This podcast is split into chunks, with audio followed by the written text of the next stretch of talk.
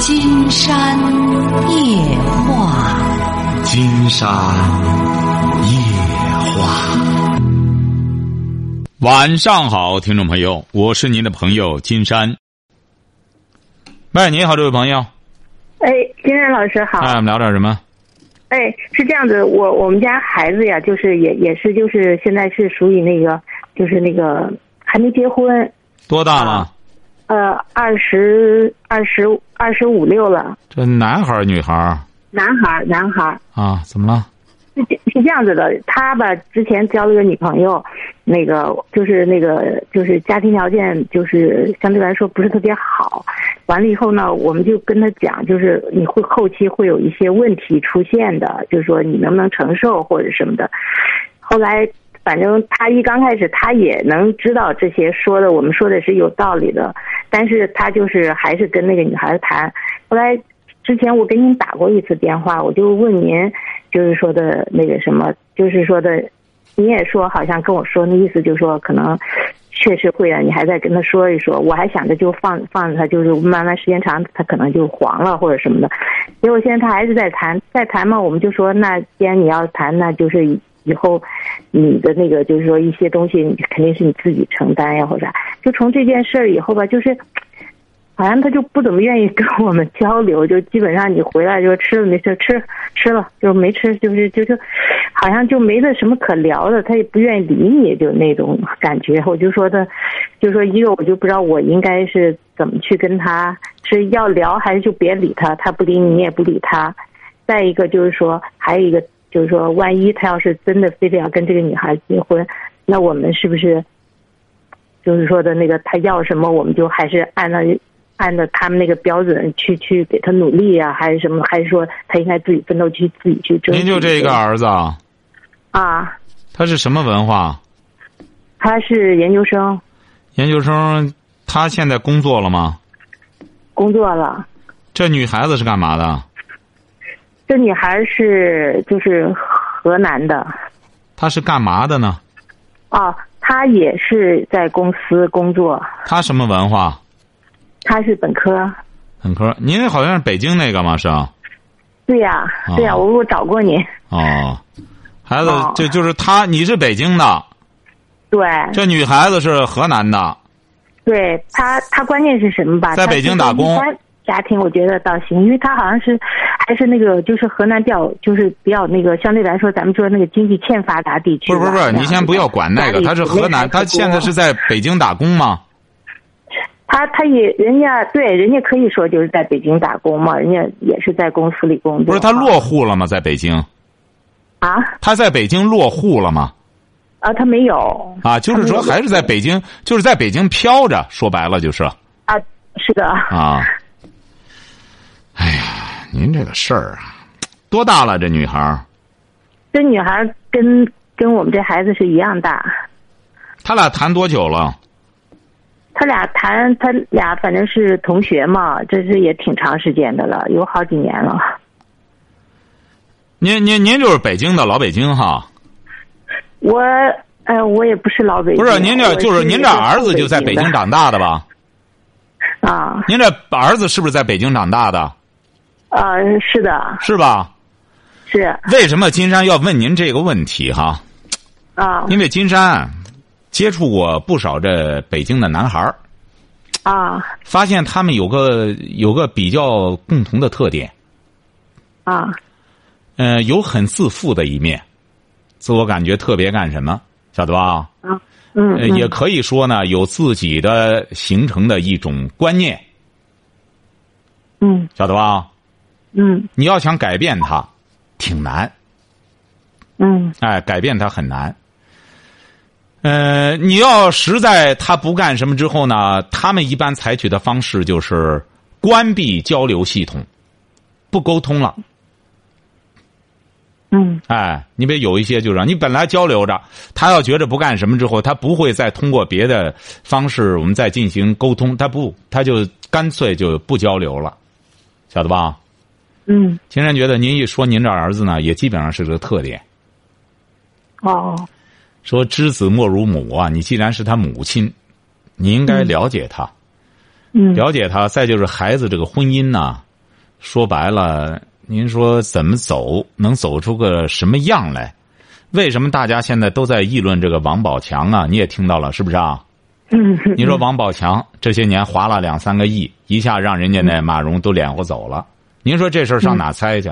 当年的时候，他俩结婚的时候又都说多好多好。你看王宝强这穷小子，你看长得也不如他，你看找这么好的个媳妇，怎么着那边也挺好。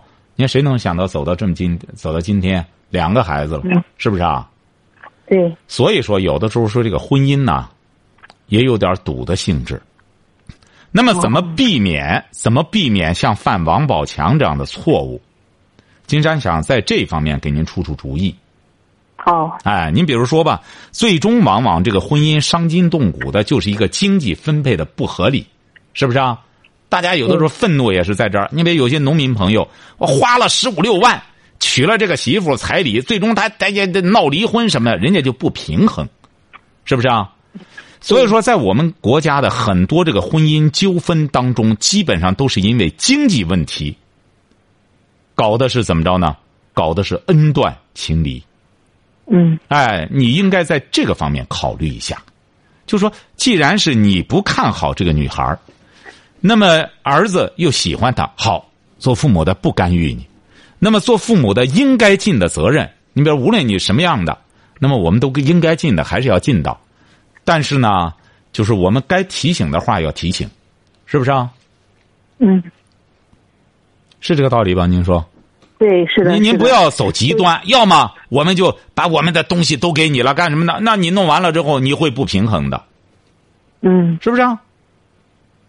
您像前段时间有一位夫妇，两个人也都是也也都还是有一定身份的，来了之后问金山一个事儿，说孩子呢也在省级单位，儿媳妇呢也是在那个什么，呃，也也是挺好，在省级单位。金山说：“那什么事儿呢？这不刚结婚，刚结婚之后吧，儿媳妇非要闹离婚。这房子呢，就是我们我们两口子给他买的。儿子当时呢，这不是一干什么高兴，把他的名字写上了。而且当时儿媳妇也知道这个钱就是我们给儿子买的，就是本来我们的意思就是写儿子，儿子呢写上他。这不就因为这个事儿？哦，人家这个女孩一开始离婚呢，说好了，说房子不是我的，干什么的？哎，这边都签字了，最终结果是啊，房子问题让法院看着办去吧，你愁人吧？哦，哎，你愁人吧？你说房子问题，人家女孩子很简单，对，这房子反正的法院看着办，您您说好的，嘣都同意了，哐，他给你来这个了，他不仗义吧？你怎么办？对，哎，所以说你呀、为了避免。为了实际上这种东西啊，它不是说谁占便宜，他占不着便宜。最终你像，如果要是有一个人不仗义的话，最终这两个人就会闹得恩断情离，就会成为仇人，嗯，是不是啊？对哎，所以说为了避免这种退一万步讲，为了避免这种这个不幸的事情发生，金山还是建议很多父母对孩子的婚姻上不要孤注一掷。不要说孩子不够这个条件，我们通过拿钱帮着你够了这条件。你孩子找找对象，父母可以拿相应的钱，但是还是得靠他的能力，能够驾驭这桩婚姻了。他的钱也是这样。你比如说，本来这个孩子他完全可以享有一个百一百万的婚姻，可是由于我们父母多挣下了二百万，非得给他一个三百万的婚姻的话，这个婚姻往下走，金山觉得不看好。嗯，是不是啊？对对对，你像王宝强，旁边是什么声音啊？您这旁边是？没有啊，什么都没有啊。您怎么老在动呢？您不要动好吗？，哦我我那个我那个手机上可能有一个链子。哎呦，你不要动，你这声音会很乱的，这声音啊！没有啊，我在家里啊。就啊，您这个链子不要。动，您这个链子不要动，链子一动就很响，在个话筒跟前。哦，哎，不要不要动链子啊！你像王宝强这个婚姻对他来说绝对不会伤筋动骨，哦，您您能想象得到吧？甭看这两三个亿，对王宝强来说不会伤筋动骨。他通过这个事儿，嗯说白了，这一弄，他的身价绝对高了。接下来绝对有一部大片儿要让王宝强去拍。啊，他火了，一部片子下来，人家就几百万又又回来了，一下就又回来了。嗯，哎，所以说呢，你作为老百姓来说，经不住这个，不如还是像中国传统说的话一样，叫什么？丑话说到前面，哦，先小人后君子。对，哎，你这个，你说你要非得干预孩子的婚姻，你说孩子真正父母看好的婚姻，未必就真正能看好，嗯，是不是啊？这还得看一个人的造化。这不，你打电话之前，金山刚撂下这电话。一个老师找了一个对象，他后来是因为某个事儿在单位上思量不开，三十多岁就长精神病了，两个孩子，两个小闺女，还不到一岁，哦他那老婆扔下两个孩子就跑了，哦，是不是啊？你这个上哪儿看去？不好弄。所以说，你现在呢，不要在这个事儿上老思量这个。金山上次好像给你说过，嗯，你到这个时候啊，你们夫妻呀、开始享受你们的生活了，不要老把这个宝压到孩子身上。嗯，孩子呢，他已经成人了，那么以后的路，他还得自己走。那么你们呢，愿意扶扶他，愿意干什么他，愿意把话说到前面，该说的还得说。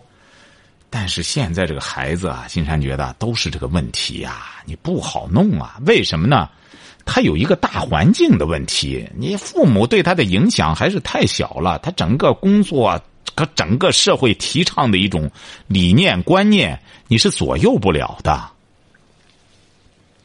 我也有这感觉。哎，他关键是一个整个是，你比如说，很多人就在妒忌王宝强这个钱，他怎么能挣这么多钱？你很多人看不到，这个市场啊就是这样。你这个市场经济，这个人他值多少钱，最终是得有多少人买他账，这个很重要。你有一些人，你比如说他发明什么东西，那那那个说白了，他是要国家给他钱的，那那不是说他发明个什么东西，老百姓给钱，是不是啊？嗯，而王宝强这个他是搞娱乐的，那搞这个东西，这个电影弄好了，那大家老百姓就给他钱，给他钱，导演钱多了，那自然就给就给演员钱多，那这这也是国家认可的娱乐产业，是不是啊？对，人家交税也多，人家这个东西都是合法的，国家认可的一个产业。为什么过去叫看电影、演电影，现在叫产业，现在叫电影产业？嗯，所以说，你这个东西啊，为什么现在很多人都上赶着干什么的？的有的时候金山就说，这个演员也不是好干的。你也你你不是不弄这个，你也别上这一行来串。这个东西啊，人就是这样，呃君子爱财，取之有道。你该怎么发财，该干什么，不要一看人家挣这么多钱了，让我儿长得有点像王宝强，也让当演员去吧。那个没准到里边真是盆的，这这这，呃，这这赔的精光，呃，还是蹦子儿挣不着。说白了，在演员堆里赔钱的有的是。嗯，啊，所以说您这个事儿啊，不要老纠结在这，你得有自己的生活。你怎么到现在这么多天下来还这样？今天觉得孩子抑郁不了，你也得抑郁了。您得首先了解这个大环境我。我想，我想跟您说一个这个，就我现在呀，说句实话，就跟您打完电话以后，我基本上就没管他，我就说随他去吧，他发展成什么样？不不不不不，金山不是这个意思。您看，您看，您就是走极端。金山不是这个意思。金山是说的，父母要真有那先见之明，您要觉着啊我就不看好，可以和儿子平心静气的说。你比如这个孩子是怎么扶老尖儿的，怎么扶的老尖儿？你比如人家那个郭德纲也没多少文化，走江湖的，人家他那个儿，人家他自个儿讲述经历，说我这儿就是我他他干什么事儿我给他说了，老尖儿给你说了，他儿不信，那那么正外正外一看，哎呦，我爹怎么预料到的？这个还行呢，小子行，回过头来慢慢慢慢的就服他了，晓得吧？那他儿也说相声，那他爹就从这儿走过来的，他能你像预料不到吗？他儿子慢慢长了，他就服他了。嗯您像您这也是这样，要真看好了，你真有这个能力，或者说，我就担心这女孩怎么着，哎，就我觉着别的方面没关系，就是人品啊或者怎么着的，我看这孩子性格有点问题，或者你给您提个醒，不是说非得干扰你。这个你这么大了，你是成年人了，爸妈也、嗯你有你有婚姻自由，但是得给您提个醒。你比如说，如果要是你严重了，孩子回过头来可能就会觉得，哎呦，还真是姜还是老的辣，还是老马识途。我这妈年说的这事儿，还真让他严重了。他起码还有点愧疚心理。你爸妈要说管就管的不让谈，要说不管，看见明明是要掉沟里了，依然不提醒，他回过头来会抱怨你的。我小，我没经验，你们这当老人干什么呢？是不是啊？该管还得管，哎，还是得哎看到不干什么了，你得还得说说，不能说走极端，晓得吧？嗯嗯，嗯，对，我现在就是，呃，我我现在就是就是您说的，我其实有时候也想说说他，我现在都不知道该跟他说什么。您说这个事儿吧，他就特别。不是您要说什么不是故意挑挑毛病不是这位女士，你到现在压根儿没话，你为什么非要没话找话的和孩子扯这个去呢？啊，你也没说出什么来，你也没说出这个女孩子怎么又说人家她家那个地儿穷什么东西。说白了，王宝强更穷。王宝强你看穷成什么样了？穷的一看这孩子起小就缺钙，这孩子关键说白了就就是因为营养不良才长成这样。这孩子本来浓眉大眼儿的挺漂亮的，就是小的时候缺钙。你说人家现在成为亿万富翁，你不能说穷的地方出的人就富不了啊。你这样孩子本身他也不服你，你这就是一种地域偏见。你这样怎么能让孩子服你呢？本来他挺爱这孩子，没准大家看中这孩子从穷地方来的，你看还还都挺挺懂得简朴，挺懂得道理的。哎，你回过头来就光看人穷，你这这那孩子可能会说了：“咱富吗？咱有多少钱？咱干什么？”哎，你这不能服人。就您您说的就跟我们家孩子说的差不多。哎，您这个不能服人，您得让孩子现在就让，特别是一些年轻人，他们都懂道理。你看他本身生活在这个圈子里，您得确实站的比他高，那么这帮人才服你。你比如金山办节目也是这样，二十多年了，也一这原来多少年轻人叫板，现在一个个都服了，不但都服了，现在十几岁的小孩儿哐哐的给金山在呃微这个呃微信公众平台上留言，直接和金山对话。啊，我现在怎么回事我在班里我是班干部，但是我怎么不够自信？怎么着？你看他和金山聊，为什么呢？就是金山给他出的主意到位，而且给他指的这条路，他服，他觉得能听懂，而且他觉得的确是这理儿，他才能服。父母和孩子也是这样。金山金山老师是这样子，您跟我说呀、我现在也是就是有点道理吧，我就您说了以后，我我确实是看开了挺挺多的，但是我就有点当事者迷，我就是说想让您就刚才跟那个刚才我的前一个听众那样子，您给他说呀、什么你就看《弟子规》，看什么什么，您能不能给我也给我来点这个硬货干货？很简单，你就不用看《弟子规》了，你就看金山写的《听见》就行。听见，啊金山为什么要写这个《听见》？就是也是觉得呢，听众很多听众啊，听我节目听了二十多年了，一直跟着。说白了，都是从那个有的是从小孩儿听成青少年，有的是从中年听到老。上次金山去签名售书就这样，一位七十九岁的女士说：“金山老师，您这这这这节目太晚了，我现在身体撑不住了。”说什么呢？金山后来这不一看也也去干干，你得弄的蜻蜓啊、考拉啊，让大家就是不一定这么熬。他说：“我我说你怎么还听我节目？他他说我听你节目听老的。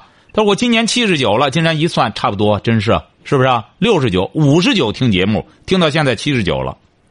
嗯所以说也是报答听众，也是觉得呢这么多年，也是自个儿呢经过反复的思考，也汇总了我们很多听众朋友的智慧，最终总结出一个什么问题来呢？就是说，我们我们大家，呃，就是我们大家呢，就是你比如说我们现在，你比如说这这位朋友哈，您是做妈妈的了，是不是啊？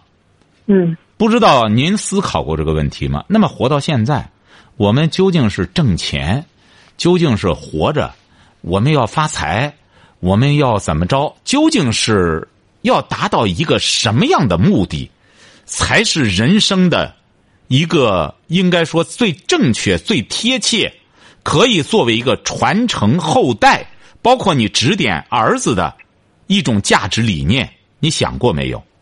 金山觉得对您而言，就不是像刚才那位看《弟子规》的了，您得看听见。为什么？那究竟我们要达到一个什么目的呢？才不虚此生呢？嗯哎，这就是金山在听见里回答听众朋友一个问题。嗯为什么呢？就是金山在序里自个儿写的。怎么样建立自己的精神乌托邦？嗯精神后花园。嗯你有了这个精神后花园，你就能够抗御各种打击。金山举个例子，您看杨绛，你应该知道吧？杨绛啊，对，我知道。刚刚去世的，活到一百零六岁。嗯他面临的多大的打击啊！白发人送黑发人，她女儿六十岁就去世了，是不是啊？对对她丈夫也比她已经去世了，早钱钟书先生早走了二十多年，因为他活到一百多岁了。钱钟书先生不到八十去世了，是不是啊对？而杨绛一个人活到现在，直到五六年前，他一百多岁的时候，有人去了之后，还以同情的意思说：“老人在这里是不是需要人来陪呀？我我我侄女儿怎么没事了什么的？”那杨绛就告诉他：“我现在非常幸福，我一直在回忆着钟书，回忆着我的女儿，我我一直在和他们生活在一起。他确实是言自由衷。他要说白了，没有自己的精神世界的话，他能平衡的活到现在吗？是不是啊？嗯嗯为什么金山说我们我们这个人怎么才叫活明白了？要建立起自己的精神世界来，就是因为这个精神世界，它是可以超越阴阳的，嗯晓得吧？嗯你只有有着丰富的精神世界，你才能传承给儿女，儿女才永远的会缅怀你，是不是啊？嗯因为我们现在，金山就喜欢看毛主席著作，看毛泽东选集，到现在才真是觉得越看毛主席越伟大。原来说白了，背毛语录都能背过了，其实不懂。你现在才真正看看之后，为什么佩服？因为毛泽东思想到现在依然大放光芒，是不是啊？嗯哎，他思想，他是可以超越时空的。嗯，哎，你比如说，金山写这个听见就是这样。金山希望我们很多很多长中老年朋友，你看明白了之后，你才能指点你的儿女，嗯你才能让儿女走上一条幸福的道路。为什么金山说王宝强也有他的弱点，骨子里的自卑？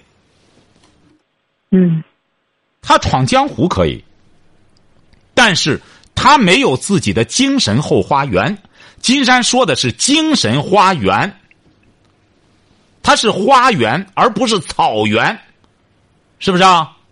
嗯我有精神野草，什么狗尾巴草全都有，狗尿苔什么都有。这不叫精神花园，这不叫精神乌托邦。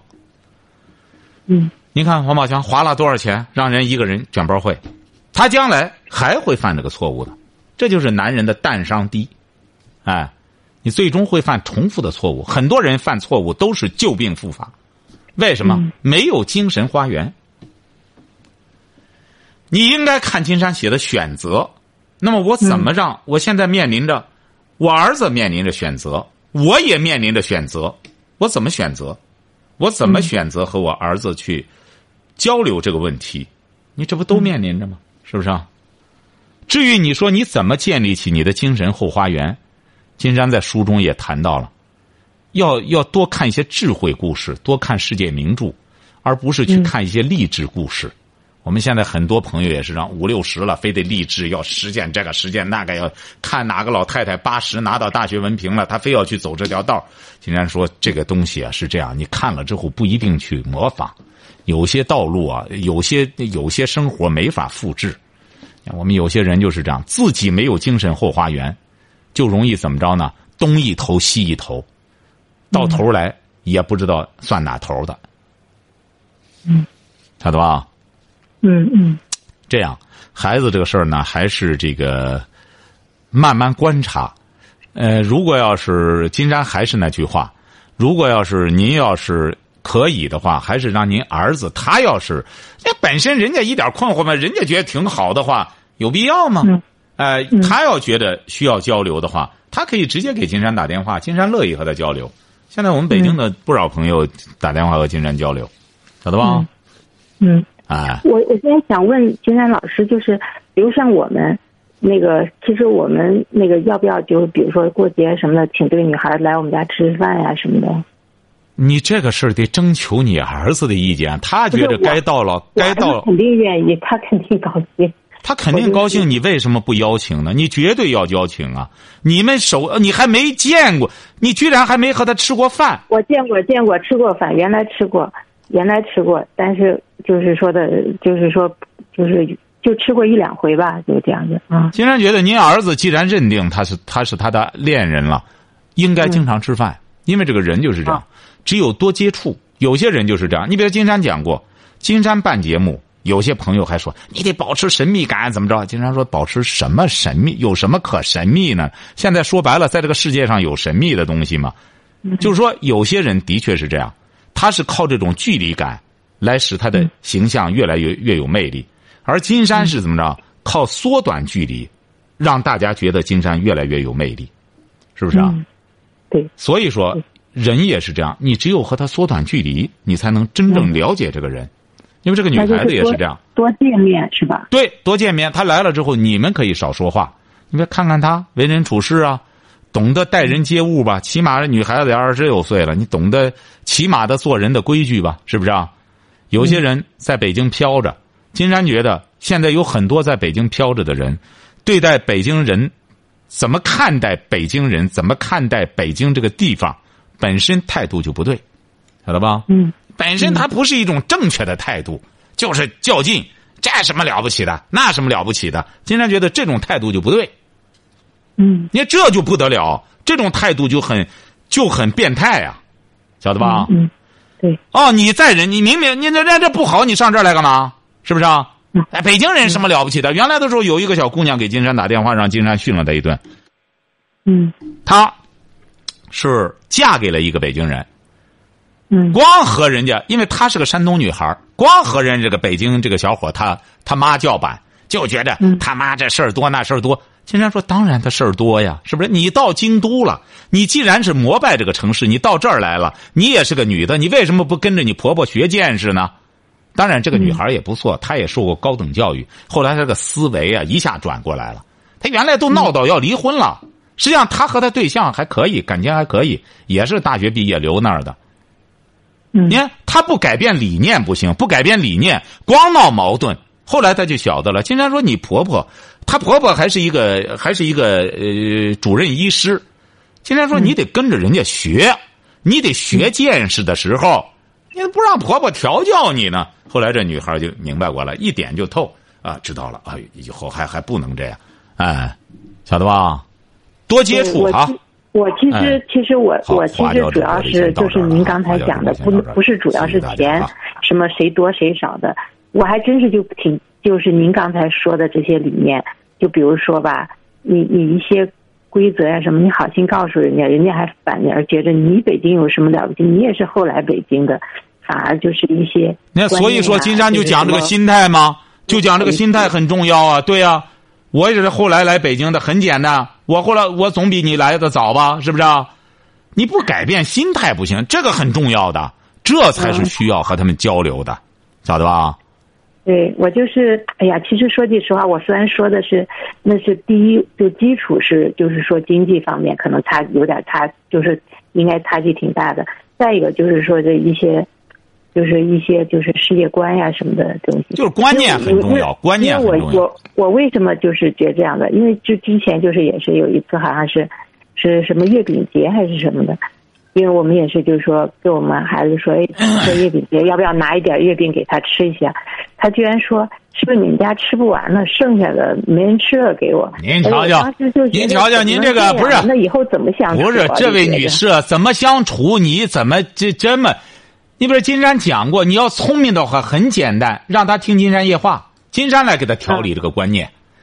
给他调理这观念，你能调理得了吗？他不听你的，调理观念很简单，先把金山的听见，选择让他看看，然后他知道金山是个什么级别的。你现在一说主持人啊，一些年轻的也不服，一看你那两下子还不如我呢，的确是这样。嗯，你现在得让他看看什么级别的观念交锋，得这个才行啊。你说你自个儿听着节目，不给他们推荐。不给他们交流。对，你这回过头来，你这叫聪明还是这还是什么呀？你得你得很简单，你可以省力气的，那你就把它交给金山就好了。你干什么时候嗯听金山夜话，然后他要觉着不服的，那交流不就得了吗？你看你这。嗯，哎，你得，你得，这这这这就叫，这是最省事儿的又省钱的，你不去做，你整天和他理论这个 找气生。你看我们有些朋友就特别聪明，很简单，你听金山夜话，然后 人孩子一听，哎，我交流交流，干什么之后，好东西谁不知道好啊？我我精神产品跟您说吧，其实说句实话，就像听您节目呀，他不是说像现在年轻人，不是说你让他听的，他都觉得就是就是说的，说句不好听话，都是卖狗屁话。只是我们都是无意听到的，觉着哎呀，怎么还有这样的主持人讲的这么精彩哈，对人生这么有有领悟，我们才坚持听，要不然金山兴趣就给您打打电话。要不然金山就说这个事儿嘛小孩呀，他他你让他听，他根本他不。那这就你你想想，总比你给他拆开要容易多吧？是不是啊？嗯，你既然要这样样了，你干什么事儿都得付出。但是今天时间到了，这位朋友哈，啊，我们过后随时交流哈。还还还有一个，我想问一下，哎，不行，今天时间到了，今天时间到了哈。好，今天晚上金山就和朋友们聊到这儿。